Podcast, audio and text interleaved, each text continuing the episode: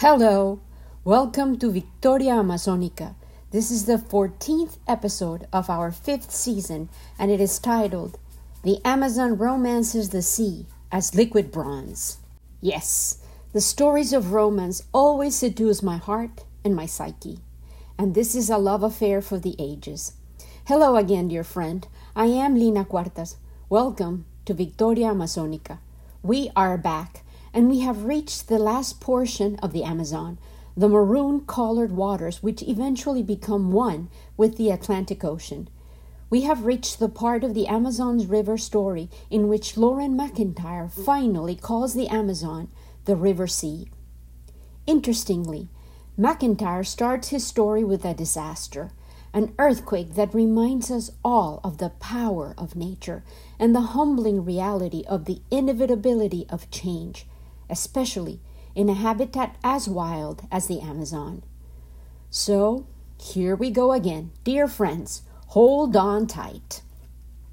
I was in high school when this earthquake took place, and I still remember listening to the news about the emergencies it caused. The River Sea. At 8:45 p.m. on March 5th, 1987, several million trees and the earth beneath them began to shake and slide downhill, and within a minute, about 10,000 acres of rainforest in eastern Ecuador ceased to exist. Avalanches triggered by a Richter 4 7 earthquake stripped the cover from dozens of mountain slopes and dumped the stupendous debris into affluents of the Rio Napo, a major Amazon tributary. That evening, a folk music combo had been entertaining some Cuban travelers in an army post at Puerto Francisco de Orellana, a river town named after the first European to descend the river.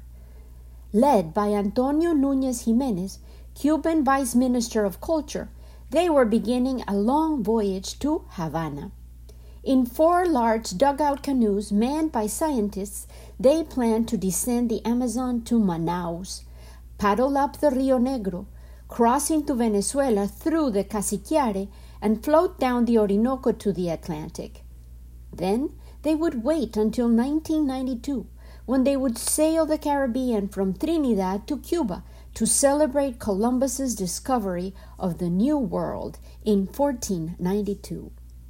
Nunez, the Cuban vice minister, was stamping his foot in time to the beat of a big drum when the floor stamped back and knocked him off balance. To shouts of Terremoto! Everyone dashed outside. Billowing flames etched the horizon. They came from Ecuador's Transandean petroleum pipeline, ruptured by the first of several massive earthquakes. It rained all night, como loco, like crazy, Nunez told me later. At 11:10 p.m., a tremendous shock drove us outside again. In the morning, we got under way, feeling safer, to be sure, on the river, although we felt aftershocks right through the water and the hulls of our canoes. The river level had fallen. Landslides had dammed the headwaters. Then these barriers burst one after another, and walls of muddy water thickened with fallen trees swept downstream. The Napo, the river, soon became clogged with masses of fallen forest. We could have walked across the river on tree trunks, half a mile from one bank to the other, without waiting, if it weren't for tangles of branches still loaded with wasps' nests and snakes. We decided it was best to beach our canoes. It's amazing to see that even the magnificent Amazon River is vulnerable to the power of the earth shaking. Imagine that scene as it was unfolding. For two days, Nunez watched the vast confusion of tree trunks sweep downriver. He calculated that the raft of debris was a 150 miles long. It stank of dead bagres, which are big catfish and bloated cows with feet pointing up like the masts of Macabre ships. Twenty days after the quake, remnants of Ecuadorian forests were still floating past Leticia, Colombia, where I met Nunez at a many country conference on Amazonian ecology. We suppose that thousands of trees and most of the mud generated by the landslides eventually reached the Atlantic Ocean, an insignificant addition to the enormous amount of earth eroded by normal weathering. Think about that for a moment. The Ecuadorian forests are so far from the northeast of the Colombian Amazon trapeze that Peru sits comfortably between them. Yet, the roaring waters were so loaded with debris from the landslides that the currents carried it all the way from Ecuador through Peru and arrived in Leticia three weeks later. What can color the Amazon and achieve that deep, intriguing brown? Suspended sediment, a lot of it. McIntyre proposes this image. Imagine 30 lanes of trucks, each loaded with 10 tons of silt and clay, moving bumper to bumper at 3 miles an hour across South America, day and night. Their speed, again, a crawling 3 miles per hour, and their shared carrying capacity would equal that of the Amazon mainstream, which pours nearly 1,000 million tons of sediment and dissolved materials into the Atlantic Ocean every year. 1,000 million tons of sediment and dissolved materials go into the Atlantic Ocean every year, deposited by the Amazon. Nearly all of the river's burden is eroded from the Andes, a mountain range composed mainly of the sedimentary floors of ancient seas crumpled upward as the heavier basaltic bottom of the Pacific Ocean rides under the continent. The mountains are still rising as fast as they are being worn down by the wind, rain, ice, and earthquakes, such as the one Antonio Nunez Jimenez witnessed on the Rio Napo. The earth is alive, and we forget that at our own peril. Nunez, the narrator of the earthquake experience, had been following the 1542 route of Francisco de Orellana, the first European to descend the Amazon to the sea. Orellana, you might remember, dear listener, commanded the galley that Gonzalo Pizarro sent in search of food. Unable to return upriver and rejoin Pizarro because of the current, Orellana sailed on down the Napo and the ever widening Amazon. Orellana left Pizarro behind, who had to struggle back to Quito in despair and rage at the desertion of his second in command, with fifty followers in tow. A priest, Friar Gaspar de Carvajal, whom I also mentioned before, kept an account of Orellana's eight month voyage. Even allowing Carvajal some exaggerated accounts intended to impress the Spanish king, the riverbanks he describes seem to have been controlled by large Indian nations and to have been much more densely populated in 1542 than nowadays.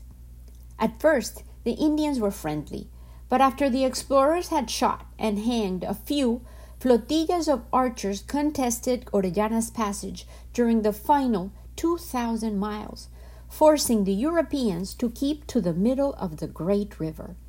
Spanish arquebuses and crossbows saved many a day, although three Spaniards were mortally wounded by poison arrows, and Friar Carvajal was injured by fierce female archers who excelled their men in battle. They reminded him of the bellicose black Amazons of California, for whom the river was eventually named.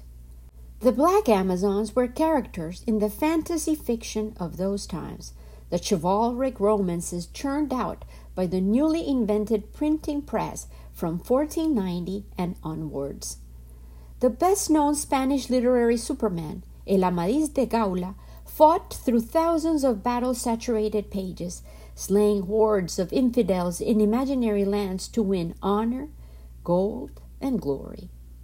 Such fantasies, retold in ballads, almost came true for Spanish swordsmen drawn into splendidly illogical adventures by the discovery of the New World. They took enormous risks to transform themselves into hidalgos, hijos de algo. Somebody's translates McIntyre, but I in reality think it means sons of someone, and we have an insult that is the complete opposite. It was no wonder that Friar Carvajal felt that he was living the very pages of Book Five of the Amadis de Gaula, locked in combat with the black Amazons of California, when long haired, skirted warriors darkened the sky with arrows. Orellana got lost in the delta's densely tangled and confusing tidal waterways, which he later described as a marañón, a maze, the superlative form of maraña, a large knot. Marañón was precisely one of the river's early names with which he later described it. Lost in the large knot, the Marañón, the Guiana current carried Orellana 1,200 miles along the coast to Trinidad and to the eventual reunion with his compatriots. Orellana's feat failed to secure the Amazon for Spain. For a century, more than 100 years, no one else descended the river. English, Dutch, French, and Portuguese rivals struggled for control of the territory near the river's mouth, enlisting thousands of Indian warriors who relished the spectacle of tribal enemies being felled by firearms. By 1631, the Portuguese had prevailed. But in 1637, two Spanish priests fleeing from killer Indians in Ecuador canoed all the way down the Amazon retracing Orellana's voyage of discovery and alarming the Portuguese governor. Acting quickly to secure the hinterland for Portugal, the governor engaged one of the priests, Domingo de Brieva, to return upriver as guide into the unknown region for a fleet of 47 large canoes manned by 90 soldiers and 1,100 Indians. Up to the 90s, that remained as the biggest of all Amazon expeditions. He put in charge 70 year old Pedro Teixeira, a veteran commander of canoe flotillas during the river wars. Within eight months of hard paddling, Teixeira reached the headwaters of the Rio Napo, staking out royal possession of lands at every encampment. By relocating 2,000 miles upriver the western boundary of territory claimed by Portugal, Teixeira's expedition gained most of the Amazon basin for the future nation of Brazil. Yet, ironically, neither Teixeira's nor Brieva's name appears on today's maps. With part of his small army, Teixeira ascended the mountainous cloud forest that had defeated Gonzalo Pizarro. Entering Quito, through the back door, he surprised the Spaniards who had ruled the city for a century. After several months, the Spaniards tired of Teixeira and showed him the door. Father Brieva accompanied him back downstream, thus becoming the first and probably the only person in history to run the Amazon three times by canoe. Loren McIntyre then digresses to tell us one of his stories about a character he admires and whom he recollected when he found out about Brieva's three Amazon journeys. Yet more Victorias Amazonicas, the protagonists of these tales all survived their adventures. The sole rival on my honor roll of unsung Amazon voyagers is John Schultz, a teenaged American who set out alone from Quito in 1947 on a roundabout return to classes at the University of Chicago. With a 50 pound pack on his back and $21 in his pocket, Schultz hiked over the Andes and paddled the narrow dugout canoe down the Rio Napo. In Iquitos, Peru, he paid $11 for a casco, a 17 foot dugout of soft light cedar widened by fire. Paddling it down from the bow and covering as many as a 110 miles a day, Schultz made it to Manaus, 2,000 miles downriver, on his 19th birthday. Once he arrived there, some friends helped him fit the dugout with sails, a centerboard, and planks to increase freeboard to 8 inches.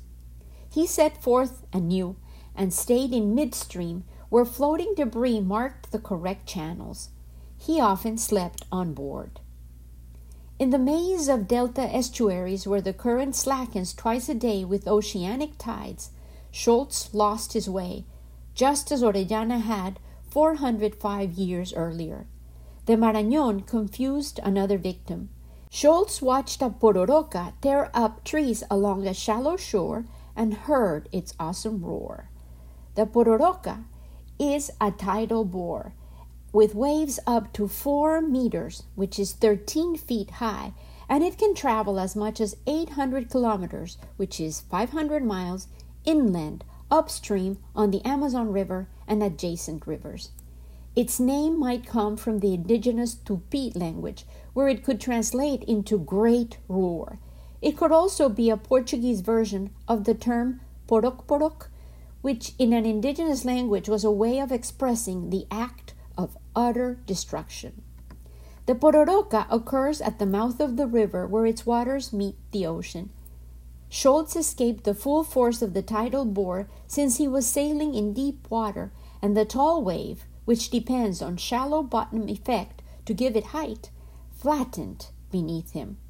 He headed into the open ocean equipped with only a compass, a plastic lifeboat sextant, some navigation books that he hadn't had time to read, a kerosene lamp, and a hand pump that he had to operate hourly, day and night, to keep his leaky canoe afloat.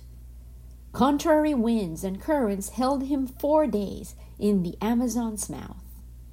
Weakened by illness and near starvation, John Schultz rode the Amazon tinted ocean current to the Devil's Island, once a French prison, and on to Trinidad, where Orellana's voyage had also ended. Then Schultz guided his dugout into Caribbean waters so transparent that they did not seem to carry in suspension even the finest sediment eroded from the Andes. Having left behind him at last the final traces of the river sea, the young voyager sailed on to Miami, Florida. He was, in fact, by then 6,000 miles closer to school than the upper Rio Napo, where his transcendental trip had begun 14 months earlier. Intrigued, I found an article in the U Chicago magazine since I was very interested in John's Victoria Amazonica, and this article by Carrie Golus, published in the winter of 2022, had great information. She titled it Young Man and the Sea. At 18, Jack Schultz began a journey that set the course for the rest of his life. Schultz doesn't remember how he made the final leg of the journey to Chicago. I think I probably hitchhiked, he says. I always loved hitchhiking. Here, I want to make a note. In McIntyre's narration, he was called John Schultz, but in the reports, I found him as Jack Schultz. So I suppose he must have been John Jack. But either way, let's continue with his story. I was a rootless 18 year old with no status in the world, he said. He was then 93. Schultz was working on a memoir about his experiences, but not the swashbuckling adventure version. He was trying to get at something deeper. Schultz came from a family of adventurers, although they wouldn't think of themselves that way, he said. His father, an early aviator, served in World War II in his mid 40s and was killed in China. His parents had been divorced for some time, so his mother had moved the family from Miami to Quito, where she ran a hotel catering to Americans. Schultz enrolled in the Hutchins College in 1944 at age 15. When he began his journey back to school, hiking a mule trail that reached elevations of 13,000 feet, he intended to reach Chicago by autumn quarter 1947. In fact, it took more than a year to reach Miami. Schultz bought his first canoe at the headwaters of the Rio Napo, a tributary of the Amazon. He named the dugout canoe, which was 16 feet long by 16 inches wide, the Lizzie, after his Chicago girlfriend. Further down the Amazon, in Iquitos, Peru, Schultz paid about $11, a little more than $135 today, for a larger canoe made by stretching a soft cedar log over a fire rather than by hollowing it out. The Sea Fever, almost four feet across, had been made from a log just two and a half feet in diameter. In Manaus, Brazil, a carpenter helped him fortify the canoe for an ocean voyage, raising the sides and adding masts for sails. Some experienced sailors, horrified by Schultz's plan to sail the ocean alone with just a pocket compass and a few hours sailing experience, gave him how to books, a nautical almanac, a plastic sextant, and lots of advice. Unfortunately, I have never been much good at taking advice, Schultz wrote in National Geographic. Seven days out, he capsized and lost almost everything. Luckily, he was able to save the rubber bag containing the sextant, the books, his passport, and some clothing. Even before he reached the ocean, there were dangers. In the lower Amazon, he was bitten by something in shallow waters, possibly a piranha. He got caught in a tidal bore, the pororoca, the strong tide that pushes up the river, and by the time he realized what was happening, it was too late to pull up anchor. Surrounded by a wall of rushing brown water, there was nothing to do but wait and hope not to be killed. In December 1947, he sailed out into the Atlantic Ocean. He meant to sail directly to Trinidad, but an error of navigation brought him to Devil's Island, the French penal colony.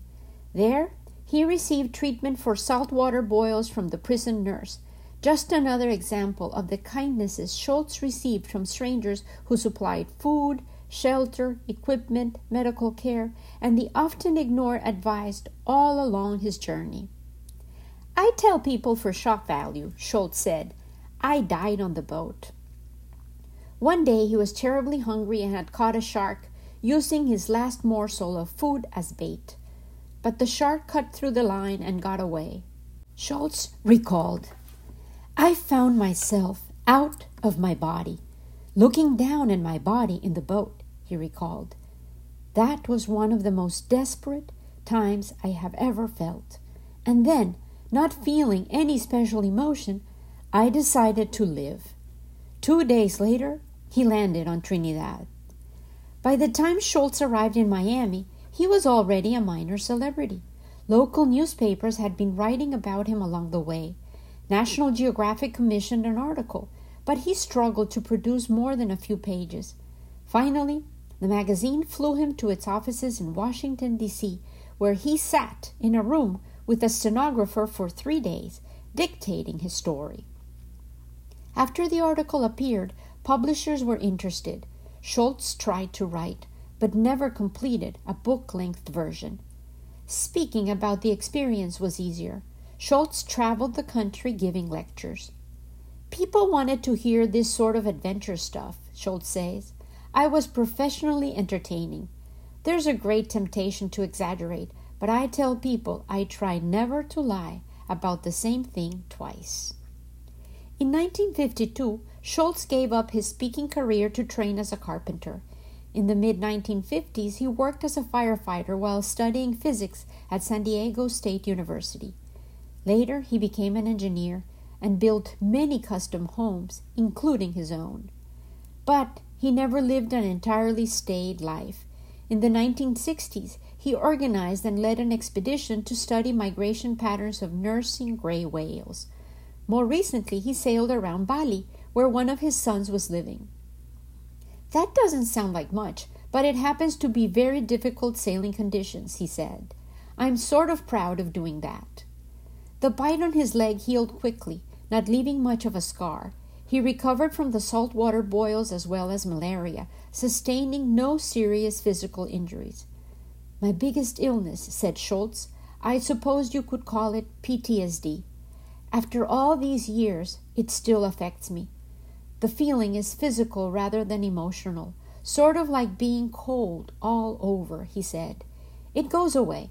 I hold on to it if I'm trying to write, but otherwise, I just get my mind off it pretty quick.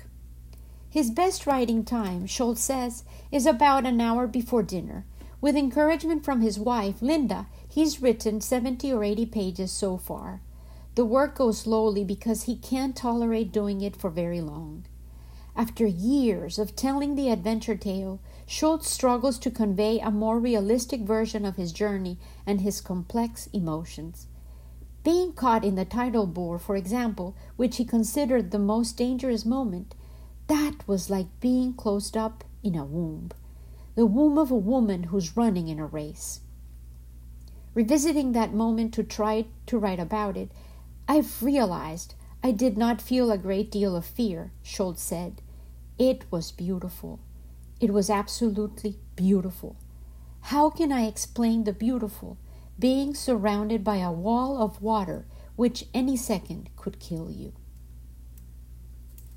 Sometimes I feel that being human on planet Earth feels like what Jack Schultz so eloquently described he felt when he was caught in the Pororoca, the tidal bore.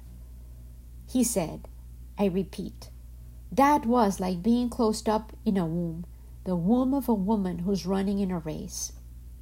Now, let's get back to that wild woman made river, running a race to reach the Atlantic Ocean, receiving living waters at every turn. Of the many brown water tributaries loaded with sediments, the biggest is the Rio Madeira, which delivers its burden into the Amazon 90 miles downriver from Manaus. Most of the Madeira's headwaters rise in Bolivia, flowing from 21,000 foot peaks bordering Lake Titicaca, from culverts beneath La Paz, capital of Bolivia, and from brooks around lowland towns named, in translation, Conception, Exaltation, Perseverance, and Thought. Imagine that the largest brownwater tributary, the Madeira, receives its sediments from brooks that swirl around towns named Conception, Exaltation, Perseverance, and Thought. The Amazon truly exceeds the wildest of imaginations, easily and mightily. The Madeira also delivers wild rubber downriver from Bolivia to the Amazon for export to world ports, though much less nowadays than when the rubber boom began to peak a century ago. Before the boom began, the sap of the weeping wood had been used mainly for waterproofing clothing and molding such oddities as the comically indecent figures still peddled by vendors in Amazon waterfront markets. In 1830, exports amounted to only a piddling 150 tons. By 1870, they had multiplied fortyfold. The growing demand prompted British interest to steal some Hevea brasiliensis seeds for growing in Asian plantations. In 1888, John B. Dunlop invented a practical rubber tire, and within two decades, by the 1900s, Brazil was exporting 100 million pounds of wild rubber a year at nearly $3 a pound. The boom furnished Manaus, a small town in the middle of Amazonia, with a floating dock, an opera house, and the first electric streetcar system in South America. Black rock outcroppings on the upper Madeira create impassable rapids.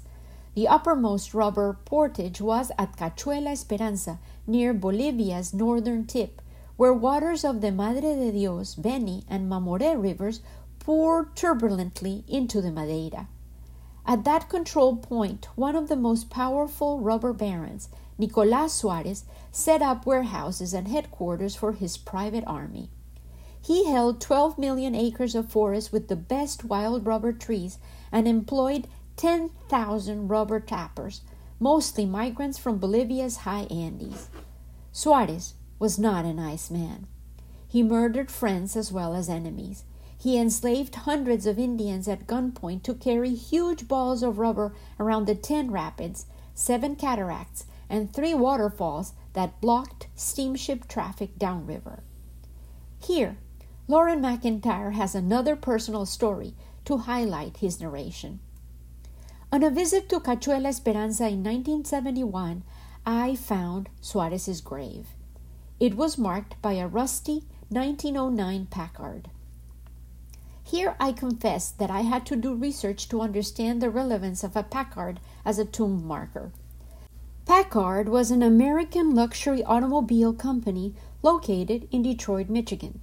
The first Packard automobiles were produced in 1899, and the last Packards were built in South Bend, Indiana in 1958. The company was known for building high quality luxury automobiles before World War II. Owning a Packard was considered prestigious, and surviving examples are found in museums, car shows, and automobile collections. Well, Suarez's Packard was his chosen tomb marker, and according to McIntyre, It was mounted on a pedestal. Reportedly, Suarez had only 200 yards of road to travel in front of his warehouses, so the petty despot used to don his duster, which was a light coat designed precisely for car journeys, on Sundays and drive the Packard back and forth in style.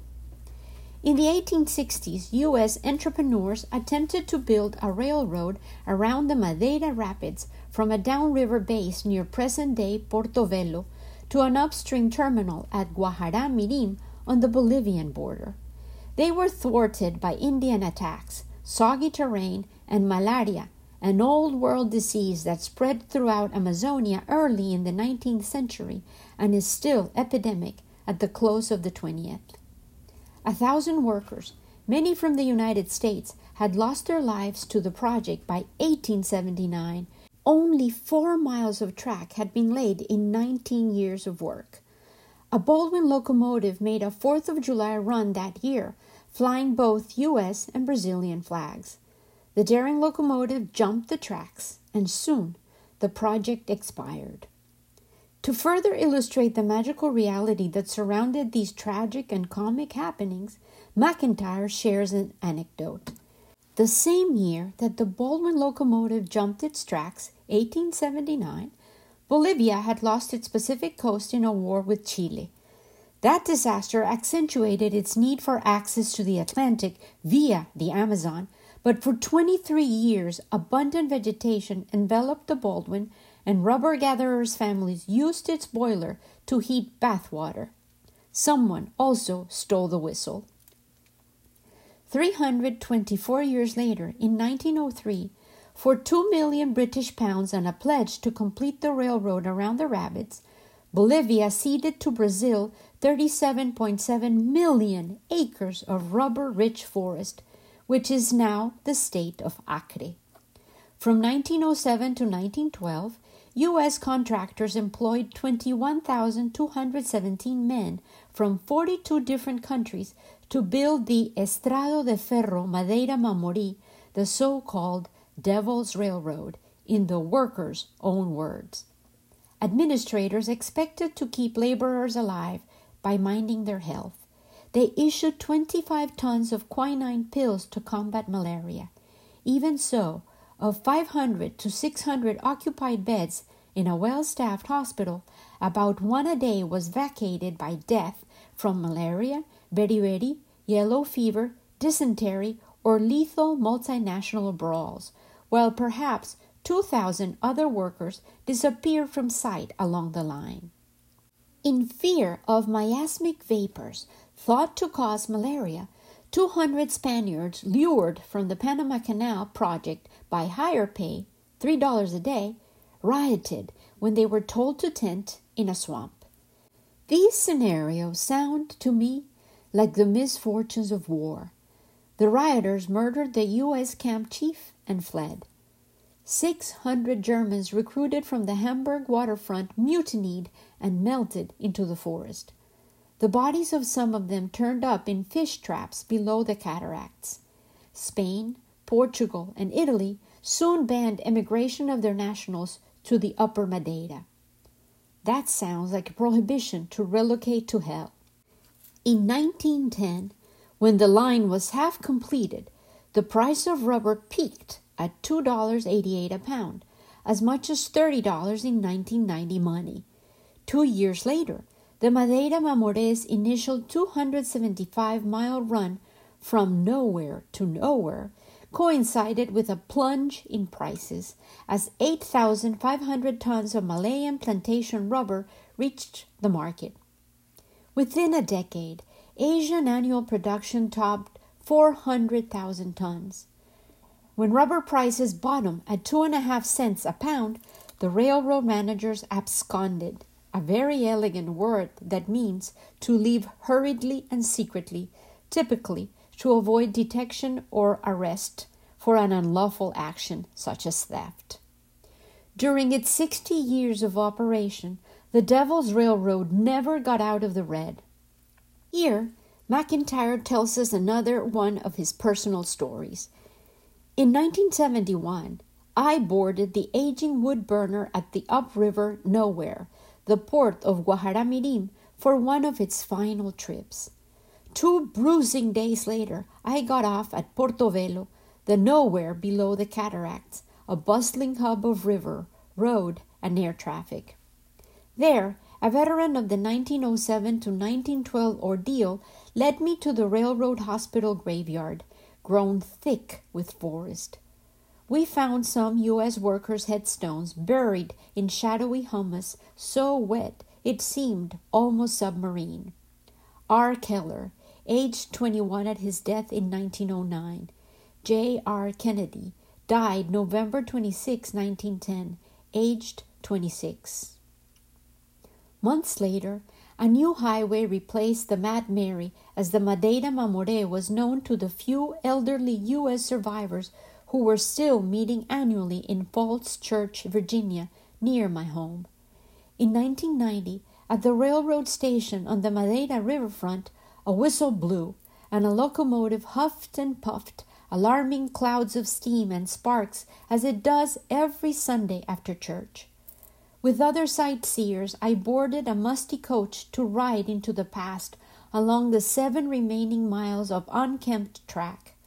We came to a turntable, reversed the wood burning time machine, and rode rickety rackety back to the downstream nowhere, now a city of 500,000 population. Time and space in the Amazon are liquid.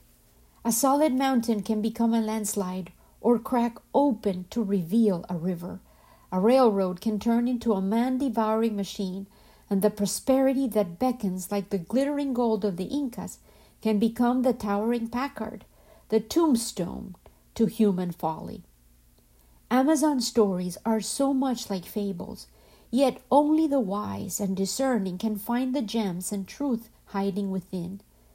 Let me tell you one of my very own early fables, which I wrote for my children initially, but is meant for every human being who lives on this delicate blue marble, which lovingly holds within her bosom the emerald forest. Listen, listen, listen. Into the emerald forest, Penelope's creed for any millennium. On a lonely night of sadness, I searched for light among the darkness. I tried goodies, they wouldn't fill my tummy. I tried games, they couldn't fool my brain. I felt prisoner of all my things. I decided to embark upon a journey. I longed for the land whose voice echoed in my psyche. I headed straight for the Amazon. The green that I longed for laid like a carpet beneath my noisy, rusty aircraft. The muddy river stretched endlessly, and like a map, I simply followed it. I landed swiftly beside a tree whose outstretched arms beckoned, Stop here! As I descended, I saw ripe, fat guavas, and as I munched one, leaning against the tree, a lovely voice broke the seamless silence. Aha! It was you that I was meant to meet. I am Penelope, spirit of serenity. Please do take a seat. I saw no one, that is, at first, but squinting and peering revealed at length a golden mane and two skinny legs. Perched upon a limb, a minuscule creature hung head first.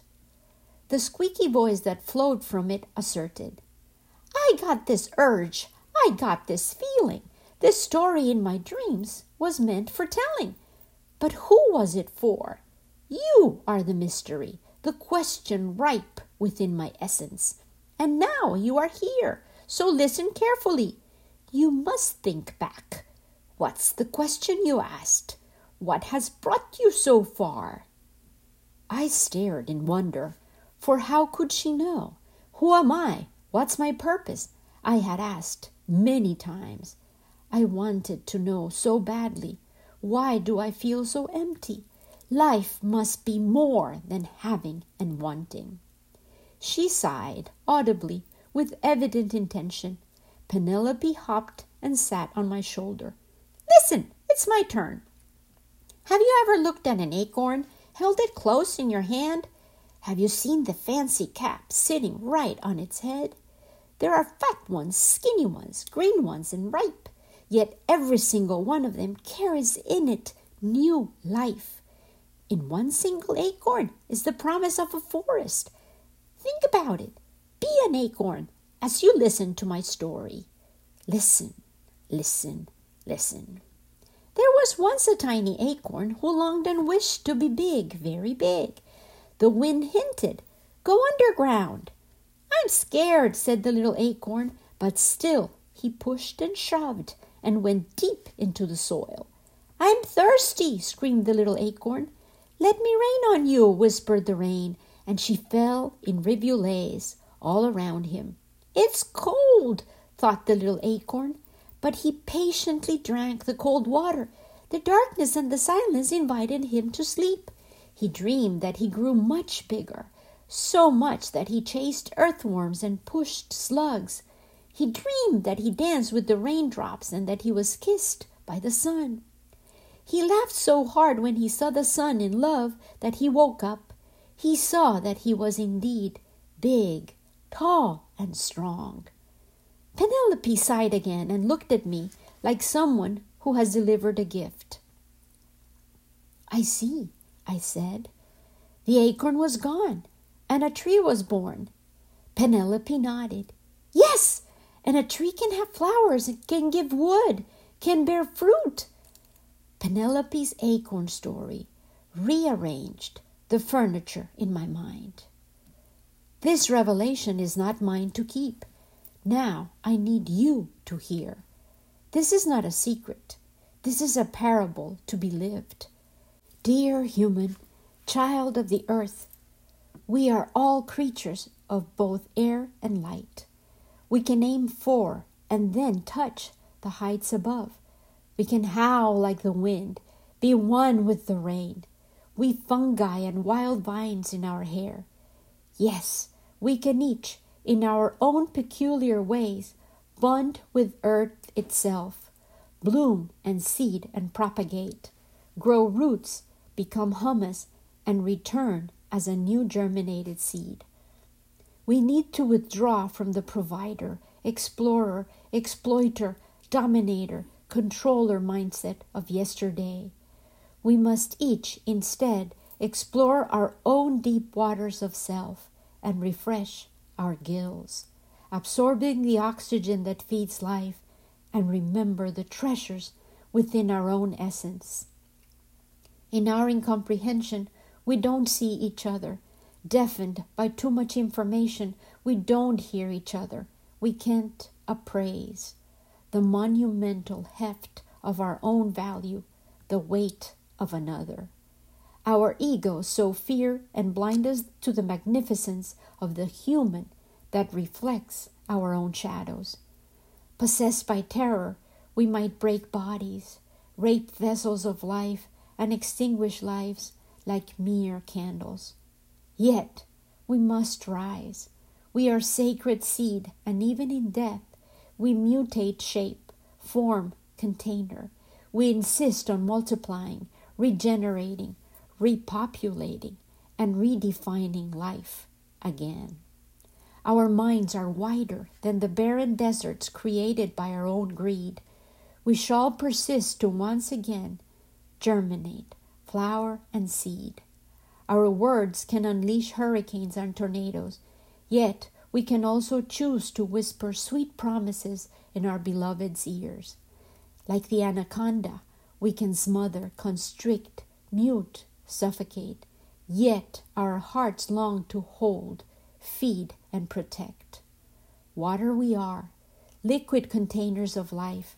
We hydrate, add H2O, transform, reform, pour, and refresh. And whether hiding in basements, caves, or bombarded hospitals, we give breath to new beginnings, the tomorrows, the perhaps, the maybes, the yeses, the we still cans. Like a starfish, we can grow a new you. Like plants, we can suck poison from the soil and generate treasure. Like trees, we can grow tendrils and silver threads to reach out and touch the multitudes of others. Little people like me might be discounted, deleted, diminished in every corner of the world. Yet, each little person is potential, promise, power latent, pulsating, and preparing to enact the vision of the world as a garden.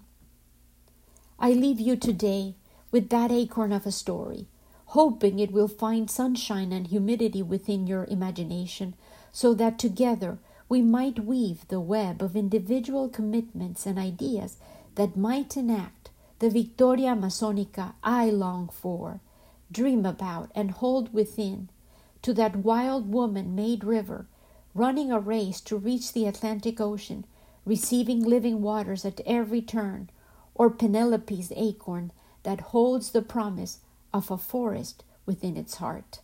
With love, always, Lena.